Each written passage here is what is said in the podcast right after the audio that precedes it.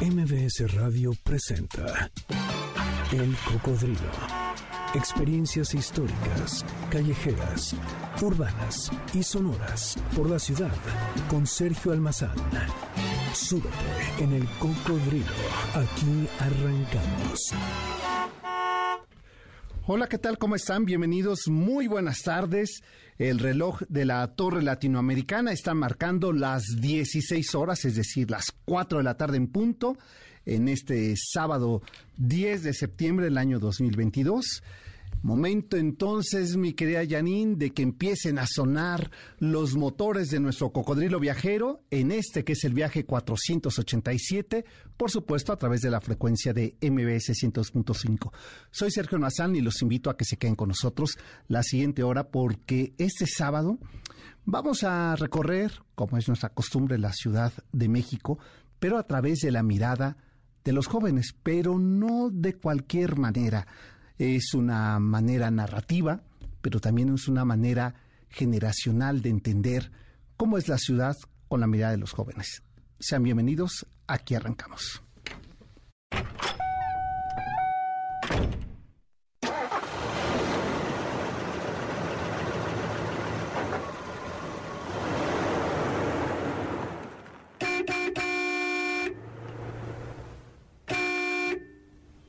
Las ciudades son el espejo y el reflejo de quienes las habitamos. Las calles y los jóvenes que van, vienen, están ahí. Se habitan y son la historia de nuestro futuro, decía Alfonso Reyes, que no son las ciudades las que hacen viajes, y no son las ciudades ni las urbes las que se hacen viejas, sino las miradas de quienes sin nostalgia ni memoria las pisan, las habitan, las observan y se van porque penetrar, visitar, conocer, explorar las calles es mantener jóvenes a las ciudades. José Emilio Pacheco llamó a los cronistas del siglo XIX y a los primeros escritores de la postrevolución los profetas del desastre, porque ninguno de ellos pudo contener la desgracia de las calles, esas que cambiaron de nombre, de vocación, de oficios, Nadie de los cronistas como Guillermo Prieto, González Obregón, Vallarispe o los escritores como Reyes, Sierra eh, o López Velarde en su poesía asomaron la pluma al futuro. Las ciudades cambian, la nuestra sin duda y sin excepción, la moderna, la de la demasiada gente, la ciudad de los sismos, la traza, los destinos, es lo que sí Pacheco sentenció. Se llama a todo esto la desgracia de las calles. Por algo fue llamado el profeta del desastre. Sus novelas juveniles miran con los ojos del nostálgico como el final de la inocencia, de esa ciudad temprana, ingenua colonia Roma, que se convierte poco a poco en la febril, polvorienta, derrumbada avenida Álvaro Obregón, en montón de escombros, casas en jirones, juventudes extraviadas, nacimiento de una sociedad civil organizada entre ruinas y escombros. Y podemos ir y venir de las ciudades, del tiempo, las calles, habitarlas y deshabitarlas. Sin embargo, los transeúntes siempre volvemos al mismo sitio, la memoria. Ese espacio donde vuela el presente con el pasado, donde se avivan y se anidan las esperanzas sin dilatarse. Es por ello que la literatura de las ciudades y los jóvenes son ese testimonio, pero también ese testamento para los profetas de la desgracia, para contener lo que el olvido nos llena de memoria, para evitar borrarle a la calle su derecho de tener recuerdos, de tener historias y latidos. Hoy aquí en el Cocodrilo, la literatura de la calle que se llama juventud. Mi querida Janine, tú que eres de vanguardia envejecida, ¿cuánta literatura de juventud no te hizo recorrer calles, visitar ciudades, países. Recuerdo a los 17 años estaba de moda eh, la novela de Milan Kundera, eh, La insoportable levedad del ser, y, yo trabajaba en la zona rosa y salía con la novela en mano a recorrer eh, este, las calles de la zona rosa. Este, tenía un oficio indecente que era vendedor de libros. Eh, no vayan ustedes a pensar que eh, era el vampiro de la colonia Roma, eh, este, lamentablemente. Y tenía un oficio aburridísimo. Y entonces trataba de imaginarme aquellos edificios donde se encontraba Teresa, esta amante seductora, en esos edificios que describe de Praga, eh, Milan Kundera, ese surgimiento del cubismo, no tenía idea absolutamente de nada, pero efectivamente la literatura nos hace saber que las ciudades terminan siempre jóvenes gracias a sus autores. Pues este espacio no estaría completo en este recorrido que vamos a hacer la tarde de hoy sobre la mirada juvenil de las ciudades si no lo hacemos con música, mi querida Janine, y es la mezcla es perfecta. Es septiembre. Este programa es de nostalgias. Es la ciudad y ahora nos vamos hasta el norte en la zona fronteriza donde el ritmo suena así. La rocola del cocodrilo. Pues que les hemos sorprendido, ¿verdad? La tarde de hoy, efectivamente, la música norteña, ese puente sonoro de la frontera, será quien nos acompaña a este recorrido por las ciudades. El acordeón y el bajo sexto son los instrumentos más característicos de la música norteña, un género de lo que hoy han llamado música regional mexicana. Este género es popular tanto en México como en Estados Unidos, especialmente entre la comunidad mexicana y México-estadounidense. Se ha popularizado en otros países de habla hispana, entre los cuales destacan Colombia, Chile y España.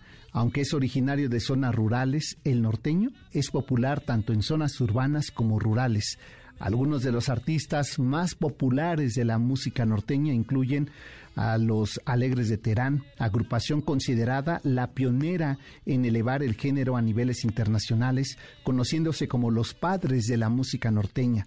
Ramón Ayala y sus Bravos del Norte, apodado el Rey del Acordeón, Carlos y José, los Tigres del Norte, los Tucanes de Tijuana, los Relámpagos del Norte, los Invasores de Nuevo León y los Cadetes de Linares, por mencionar solo un puñado de estos eh, hombres, de estas bandas que han hecho posible que la música mexicana suene así con su acordeón. Aunque pareciera increíble y a veces eh, hasta inverosímil, eh, la música que hoy llamamos norteña surgiría en época del virreinato es decir, entre el siglo XVII y XVIII, cuando eh, llegaban en las embarcaciones que venían de Sevilla, ingresaban por Veracruz y después se, eh, eh, instalaban en, Puebla y de Puebla en la Ciudad de México, no solamente traían informes y no solamente traían reglamentaciones de la vida virreinal para la Nueva España, sino que también traían instrumentos y con ella historias que contar y que cantar.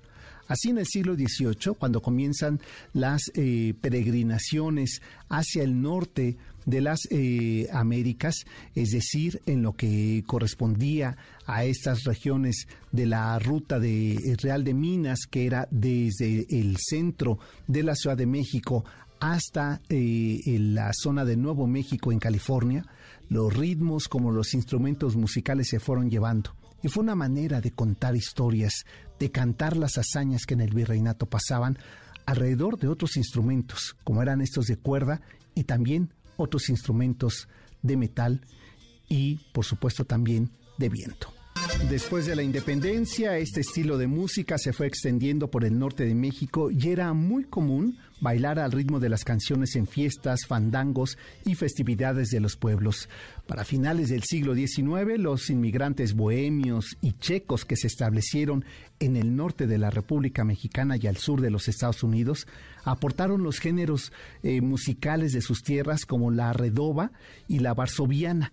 De esta manera fue que introdujeron el acordeón y el ritmo de la polca la música popular que ya existía en nuestro país desde dos siglos atrás.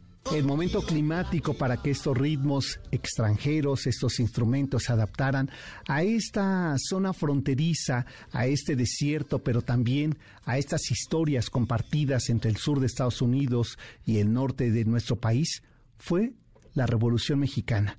La música campirana fue acompañándose poco a poco también de las historias por contar, de la narrativa sonora que daba cuenta de uno de los movimientos y episodios más importantes de la historia de México, la Revolución Mexicana de 1910. Los corridos, la llamada música fronteriza se convirtió en el diario público y popular donde se enteraron, tanto en el norte como en el sur, de lo que ocurría en este movimiento armado. Y es así como este género se convierte en una identidad, pero también la memoria histórica de un pueblo que no se resiste a perder sino que a través de la música recrea en forma memoriosa, lírica y sonora los avatares de la Revolución Mexicana. Y ya para la segunda mitad del siglo XX, bueno, pues ya los nombres se convierten en los segundos héroes después de los que habían sido cantados eh, eh, en los heroicos corridos revolucionarios.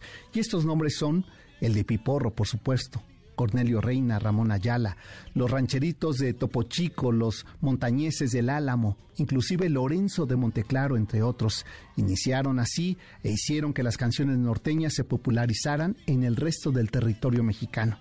Este estilo, un tanto híbrido que surge del choque de tres géneros de música popular, la tradicional música norteña, la música ranchera y el rock de los Estados Unidos, se ha convertido en el importante vehículo de expresión de la población chicana. Pues en este mes de la patria, en este mes más mexicano del año, septiembre, pues hoy la música estará dedicado justamente a esta música del norte, la música que gracias a su narrativa, a su ritmo, permite establecer un vínculo entre los que se fueron allá de mojados y entre los que se quedan aquí esperando no solamente la remesa, sino que un día se vuelvan a encontrar. Pues a todos ellos que nos escuchan pasando la frontera de México, pues eh, enviamos estos ritmos y agradecemos lo que hacen por nuestra patria allá del otro lado. Como dice esta canción, a ver, dígame cuándo un doctor o un ingeniero se va de mojado. Claro, eso lo decía hace 50 años. Hoy es posible y es una realidad así las fronteras y así el mundo que se ajusta en esta globalización. Pues la música norteña esta tarde nos acompaña, mi querida Janine. No te vi las botas, pero sí las traes, ¿verdad? Sí. Eh, por acá espero que ya los sombreros nos los hagan llegar porque vamos a sacarle brillo a la pista. Hacemos la pausa, mi querida Janine, que ya está aquí nuestro invitado, y regresamos para platicar con él. El cocodrilo regresa después de esta pausa. No te despegues. MBS 102.5. Ya estamos de regreso. Sigamos recorriendo la ciudad en el cocodrilo con Sergio Almazán, aquí en MBS 102.5. El padre de la música norteña de Monterrey nuestro querido Piporro, aquí con el taconazo. Pues la tarde de hoy así estará sonando esta rocola de cocodrilo que nos ha preparado mi querida Yanin, que se trajo todos sus discos, incluyendo incluso su propia eh, Tamaulipeca ¿verdad? Que ya, si ustedes están siguiendo la transmisión a través de mbsnoticias.com, van a ver que efectivamente Janine viene hasta estrenando botas, porque yo no sabía que era una gran aficionada, que sí se va a los ruedos y que sí se, y, que incluso tuvo por allí un amor estilo la delgadina, este, que la tenía bien vigilada. Pero bueno, pues esas son otras historias que vamos a contar. Por lo pronto, los invito a que se queden con nosotros porque como avisábamos antes de, eh, de la música, pues la tarde de hoy vamos a hablar sobre eh, la literatura que nos regala la geografía emocional de las ciudades a través de los jóvenes, la ciudad y los jóvenes o la ciudad vista desde la literatura juvenil.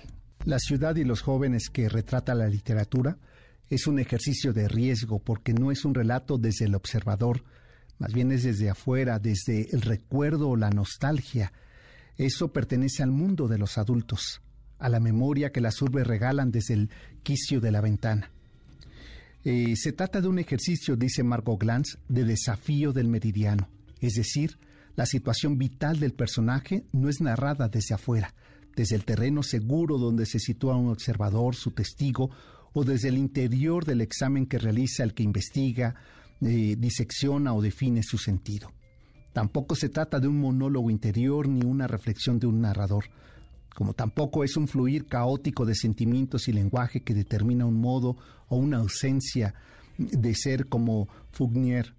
La relación con el mundo y la descripción, la anécdota es profesamente no definida, se sitúa en el lenguaje típico del adolescente, que crea desde ese lenguaje que mimetiza y reproduce a la vez una interioridad y una exterioridad significativas, emparentándose con ese ritmo vital que solo se puede captar con la mirada y la piel de los jóvenes. El dinamismo de la acción y el lenguaje creado por el propio adolescente para adaptarse a los demás, al mundo de los adultos, a ese mundo que él cree establecido, nos lleva a un mundo y una visión que lo desdibuja en tiempo que parece no tener tiempo.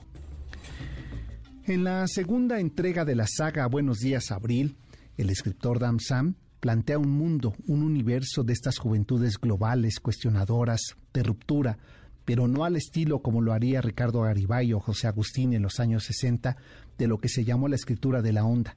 Lo que plantea Dam Sam es una radiografía lúdica, dialogante en comunes emociones, con esta generación nacida en la revolución global de las tecnologías, en esa revolución geográfica, viral y virtual.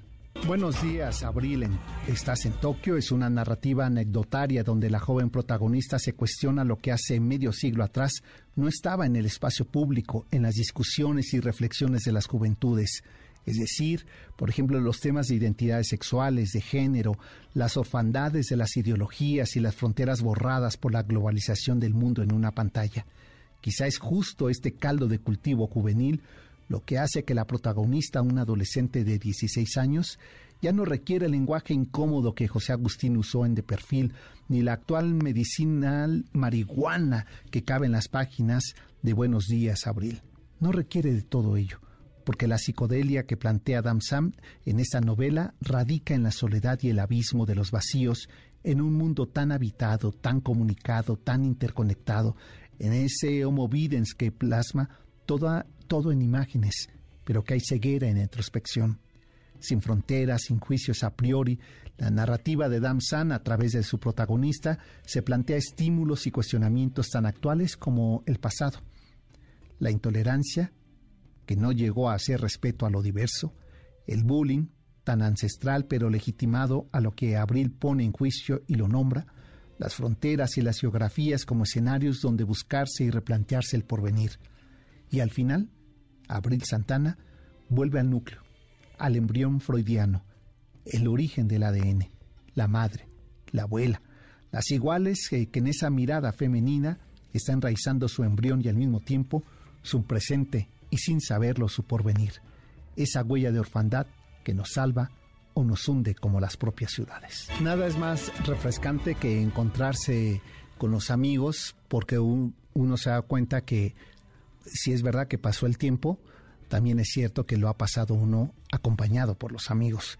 Y lo digo porque está aquí Daniel Mesino, que es autor de Buenos Días, Abril, estás en Tokio, y eh, viejo amigo de batallas de hace ya varias décadas que no vamos a revelar aquí por razones eh, obvias y de respeto al público.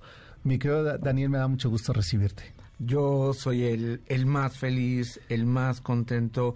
Siempre lo he dicho que desde aquellos años, eh, pues ya tiene casi veintitantos, que pues, pues más o menos cuando... 25. Cuando te escuchaba la manera en que entrevistabas y lo mucho que aprendí a ti siempre ha sido y es un honor eh, tenerte entre pues los amigos que siempre escuchan, los amigos que te acompañan, los amigos que, que están ahí. Y, hoy, por ejemplo, al escucharte esta introducción que habla sobre las ciudades, sobre la música, no puedo sentirme más que agradecido, eh, sobre todo con, con tu eh, gentileza de, de, abrir este espacio y también con MBS por tenerte aquí y tenernos eh, en este sábado que para mí es mejor imposible. Pues sí, eh, no, es por nada, pero aquí siempre se está bien, fíjate.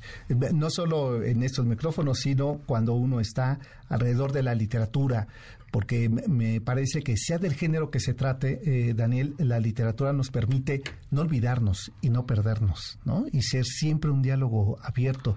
Tú aventuras eh, ahora para entrar de lleno a tu novela con Buenos días Abril, estás en Tokio, que es la continuación de una saga, este, eh, con un personaje adolescente y a mí me llamaba mucho la atención porque ya eh, la, adolescencia se nos quedó atrás y son tan diferentes las adolescencias de ahora de lo que fueron las nuestras que decía, vaya reto. Sí, eh, tú lo comentaste muy, muy bien, ¿no? El tema de los jóvenes narrando estas historias de las ciudades nos permite encontrarnos, identificarnos. Yo soy fanático de estas novelas iniciáticas, ¿no? Que son las novelas de transición entre la edad, eh, pues, eh, juvenil, un poquito creciendo y dándose cuenta del mundo, ¿no? Más o menos entre los 15, 16 años a los 18, que es el periodo de transición donde generalmente todo ocurre. Todo ocurre y todos maduramos, ¿no? Claro, no, y sabes que y en el fondo terminaron dándose cuenta que nada ocurrió. Exactamente, ¿no? Todo, que todo era pura hormona. Todo era pura hormona y todo era una intensidad maravillosa. Y evidentemente los autores que que a mí me marcaron y que me siguen marcando son, por ejemplo, eh, José Agustín con De Perfil, José Emilio Pacheco con Las Batallas en el Desierto, Eusebio Rubercaba ah, con un, eh, un Casapo de Ricardo Garibay. Ricardo, sí, Ricardo Garibay, Un litro de sangre. Más recientemente Peter Greenaway con Ese dolor te será útil algún día. Pero yo decía, es que eh, yo no comencé como ellos joven, entonces yo quería crear primero eh, no quería escribir de mi... Eh, de tu generación. De mi generación, porque todavía no estoy listo, o sea, no estaba todavía... Ya te faltan más años. Todavía me faltan más años y, y es, y, como tú bien dices, el escribir es como dejar el testimonio de lo que viene, de lo que, del, del momento. Entonces, eh, yo decidí, por ese sentido, escribir desde un personaje femenino, primero, eh, donde las mujeres eran como, son como las protagonistas, pero luego están el grupo de amigos y eh, hacerlo con adolescentes eh, contemporáneos, porque, digamos, mm, yo soy muy cercano a mis sobrinos que tienen eh, 16. Que están en esta eh, 16, exactamente. Déjame hacer una pausa eh, y regresamos justamente para hablar eh, una frase que me gusta mucho de Germán de esa que decía que quien escribe termina describiéndose. Entonces, a ver, de eso vamos a platicar. a propósito de Buenos días, Abril, estás en Tokio y está con nosotros Daniel Mesino, autor de esta novela. Volvemos. El cocodrilo regresa después de esta pausa. No te despegues. MBS 102.5. Ya estamos de regreso. Sigamos recorriendo la ciudad en el cocodrilo con Sergio Almazán, aquí en MBS 102.5. Más te vale, que hayas puesto este tema. Las casas de madera es nuestra querida Lila Downs en un homenaje clase a Ramón Ayala, que es el primer intérprete de este tema norteño. Esta tarde que estamos nosotros a este ritmo de las fronteras, esta música fronteriza que nos regala la posibilidad de un relato lírico de la historia de allá de nuestros paisanos. Voy a darle lata a Janine. Estaba muy tranquila de haber dicho, Janine, ahora sí, como tiene invitado, se va a comportar. No me voy a comportar, Daniel, porque hay un enorme compositor que seguramente eh, tú y Janine, que son de la misma generación, se van a acordar, de Lalo Guerrero, el de las ardillitas. ¿Se acuerdan las ardillitas de la... Bueno, pues este hombre es el promotor y un gran compositor de música norteña. Él inició así y Raúl Velasco no le gustó el género y lo puso con esas ardillitas a hacer lo más patético que fue nuestra infancia. Pues ahí búscate de, eh, Lalo Guerrero, eh, el, eh, el, tren sin pasajeros es un tema de Lalo Guerrero. No sabes además, porque habla este tren sin pasajeros que hace una metáfora entre lo que es salir, dejar tu tierra, donde aunque vayas lleno en un, en un tren, tú te sientes que no hay pasajeros porque eres un vagón vacío, porque has dejado tu tierra para poder conquistar un sueño que quién sabe si sea posible. Es uno de los grandes compositores, eh, Lalo Guerrero, eh, eh, y me parece que le hemos hecho poca justicia a su propuesta musical.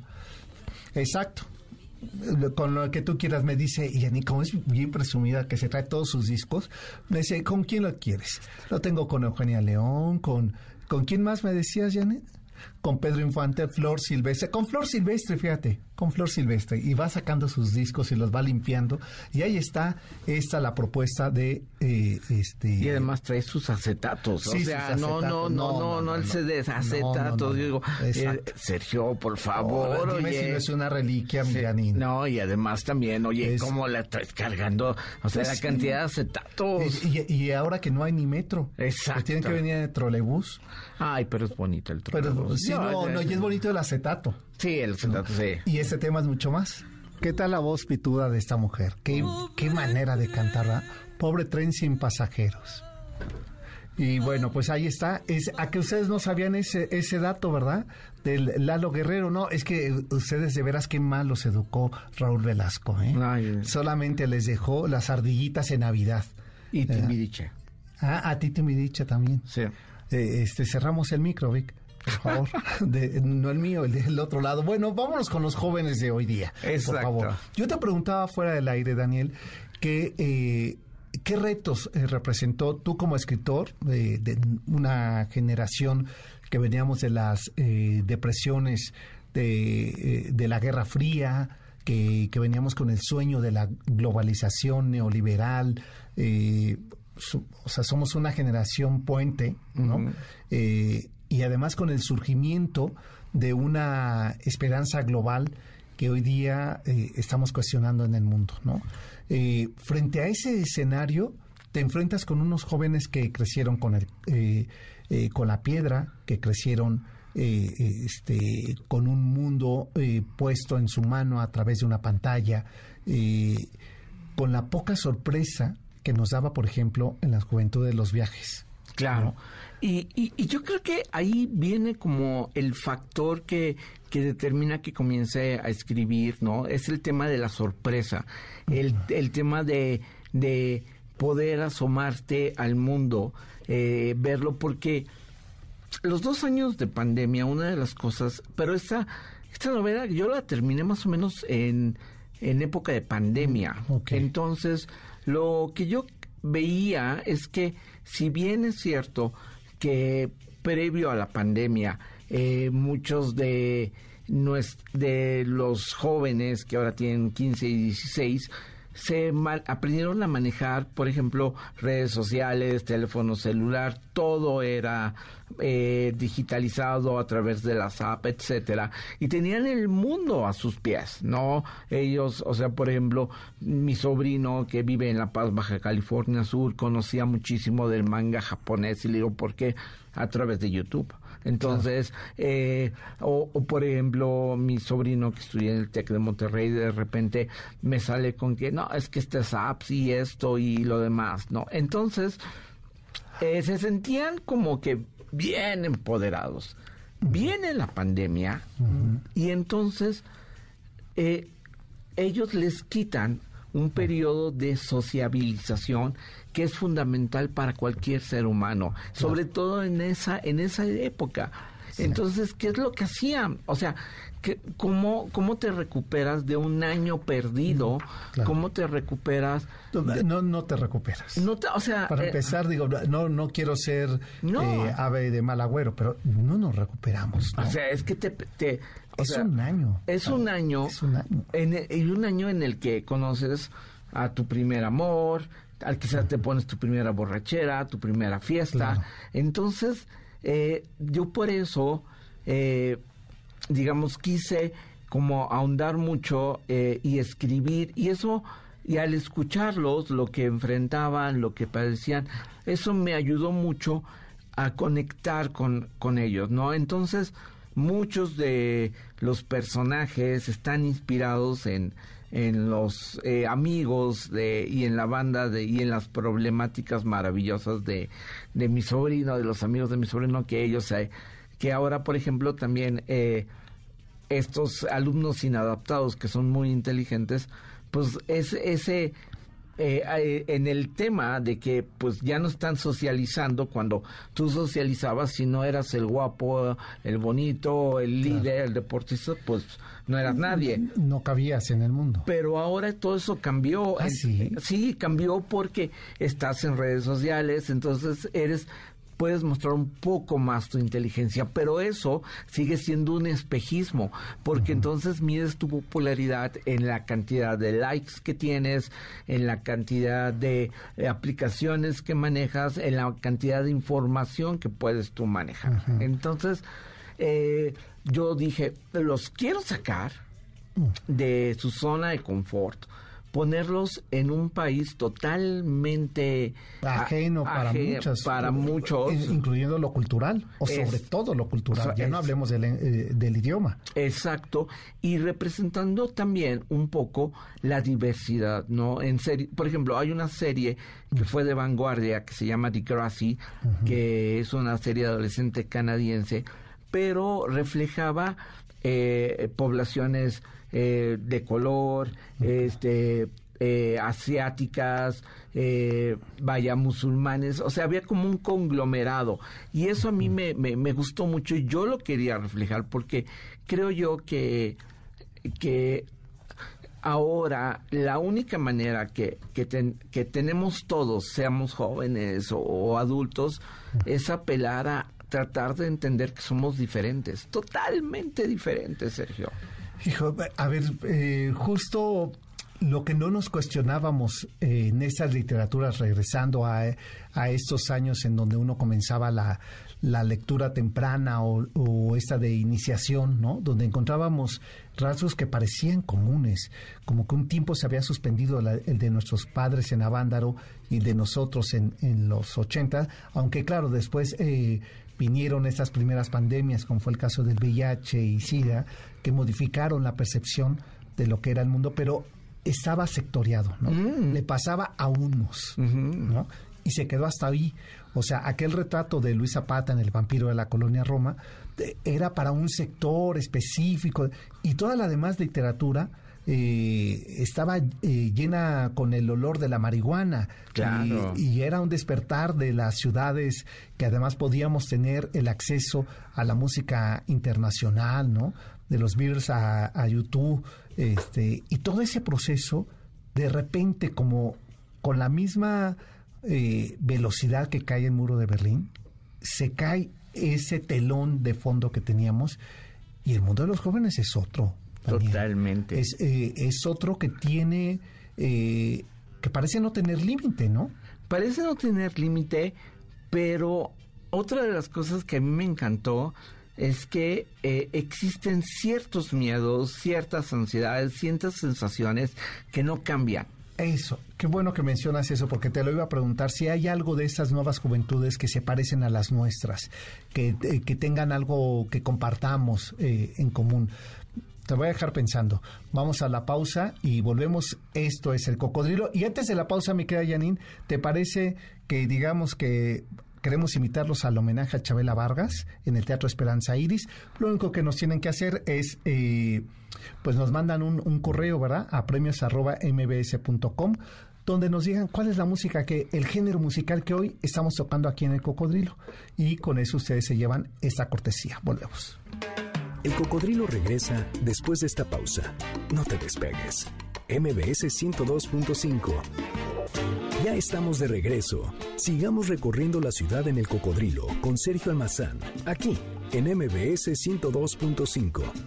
Esta tarde antoja una pura y dos con sal, ¿no? Eh, Así es que ahí está, es la voz de Geo Meneses, ¿verdad? En este homenaje también a la música eh, norteña. Cuco Sánchez hizo una de las versiones a Una pura y dos con sal. Estamos de regreso y con este sabor de septiembre, el no es nuestro, el mes nuestro.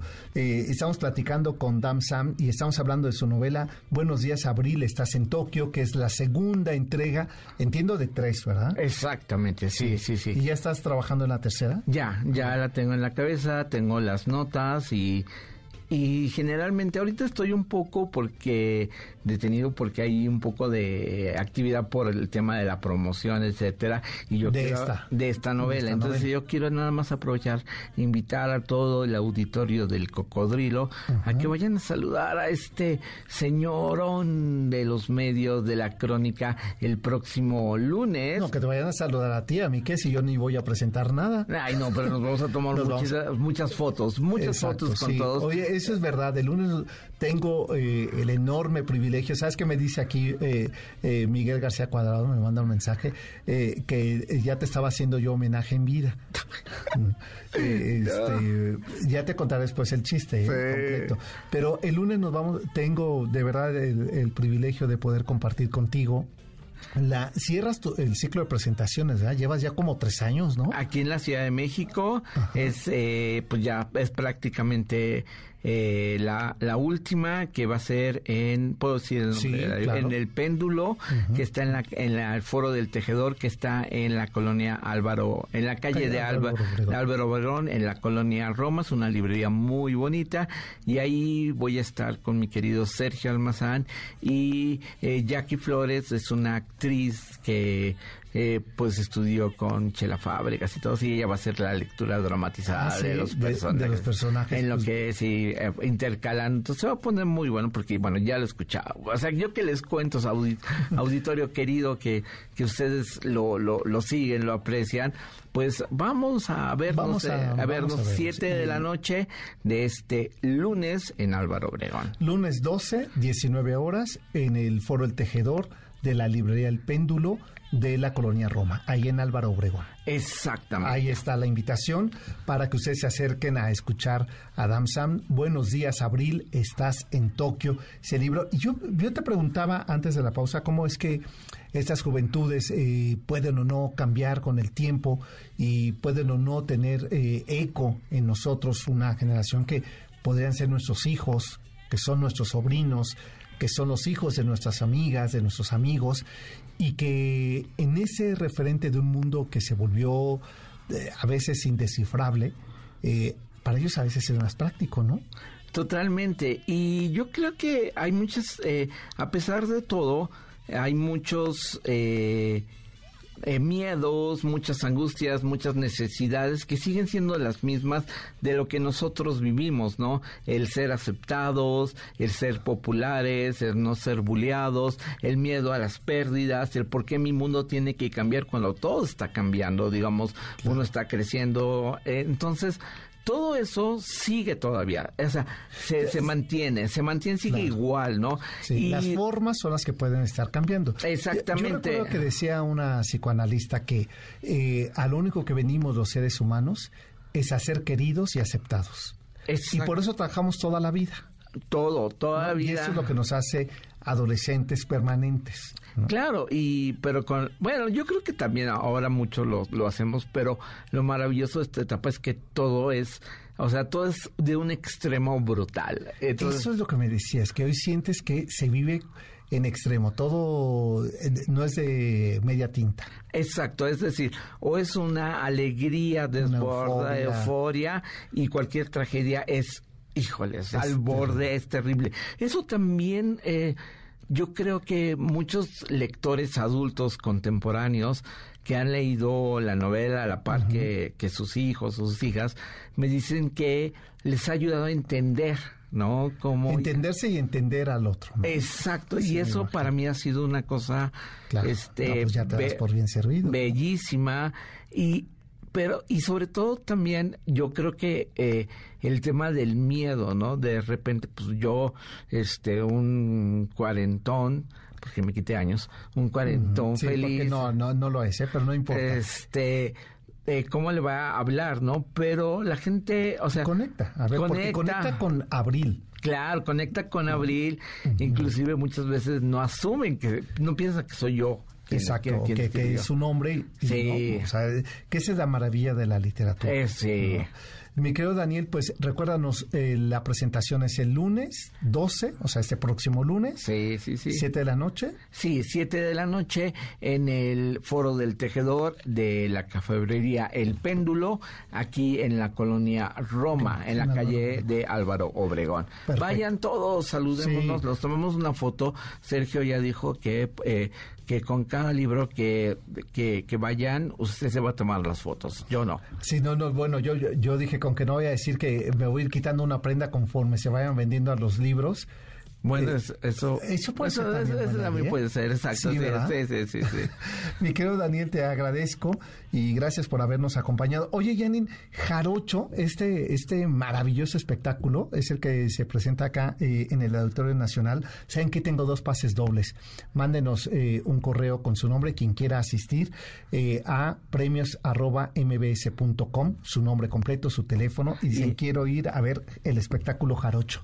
Es una maravilla, ¿eh? lo tienen que ver. Bueno, no lo tienen que ver, sugiero que lo vean, pues quién soy yo para dar órdenes. Pues ya nos vamos, ¿verdad, mi querida Janine? Te agradezco mucho, eh, Daniel, se pasó brutalmente rápido. ¿verdad? sí. Eh, y ya llegó el doctor Zagal, ¿verdad? Ya lo había ahí, o sea, ni me puedo volar su hora, ¿verdad? Ya está aquí. Ah, y va a hablar del primer centenario de la independencia. Pues quédense con el doctor Zagal y todo su equipo que ya está listo, con sus banderitas. Ya vi que incluso trae sus sombreros, ¿verdad? Ya se pintó aquí tricolor, los cachetes. Bueno, pues ya está listo nuestro querido doctor Zagal para llevar hasta ustedes el banquete de doctor Zagal. Pasen a bien. Hasta entonces, buena tarde. MBS Radio presentó El Cocodrilo. Experiencias históricas, callejeras, urbanas y sonoras por la ciudad. Sóbete en el cocodrilo. Nos escuchamos el próximo sábado aquí en MBS 102.5.